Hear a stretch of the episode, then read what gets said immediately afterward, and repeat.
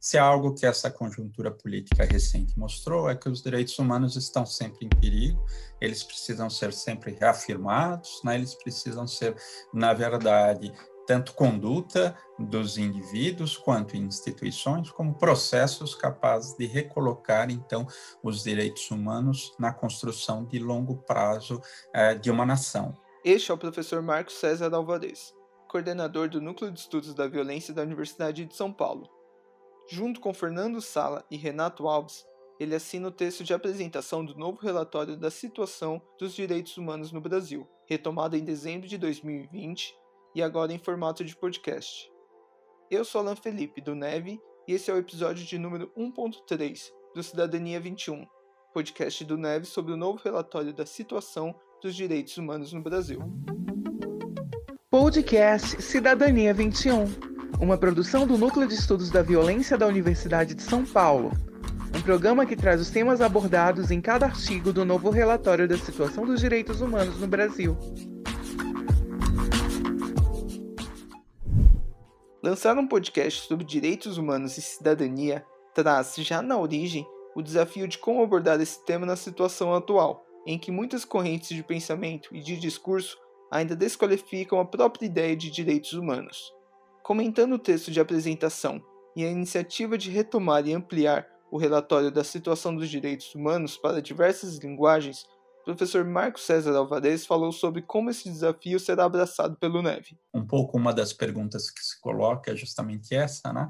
Como que com o avanço da democracia, ainda assim, né, há um conjunto significativo de forças sociais que se manifestam contrárias aos direitos humanos, né, que ainda atentam contra a democracia, defendem valores autoritários. Então, como expandir essa discussão para a sociedade estão atingindo, e é um pouco essa a busca desse novo formato, atingindo, por exemplo, professores, estudantes, tanto de ensino médio quanto de graduação, pós-graduação, militantes de direitos humanos, também a imprensa, ou seja, um público muito mais amplo. Né? Então, como é, chegarmos num tipo de disseminação que coloque esse debate de forma mais clara no espaço público, que hoje em dia passa virtual, pelas é, mídias sociais.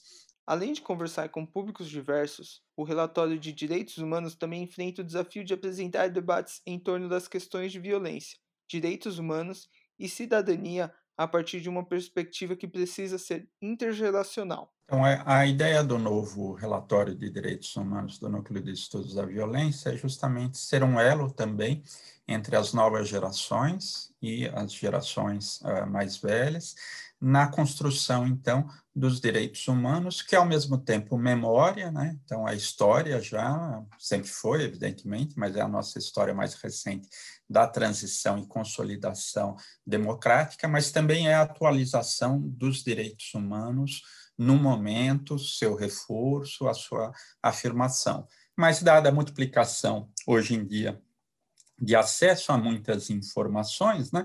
E paradoxalmente, né, a circulação de discursos que tentam desconstruir os direitos humanos, que o nosso passo é justamente retomar então essas narrativas, né, ou seja, mostrar que é possível, né, possível razo razoável, né, plenamente defensável e incontornável no espaço democrático, narrativas que afirmem os direitos humanos, né, que mostrem sua história, mas ao mesmo tempo que sejam acessíveis, né, que mostrem que não se trata disso, de um patrimônio, né, algo como uma espécie de construção, né, para museus, né, do que foi a conquista da democracia, já que ela está em jogo todo, em, todos os dias. Né? Também se pensarmos como vários autores colocam a democracia como esse horizonte móvel, os desafios também mesmo é, se somos bem-sucedidos, eles se multiplicam. Né?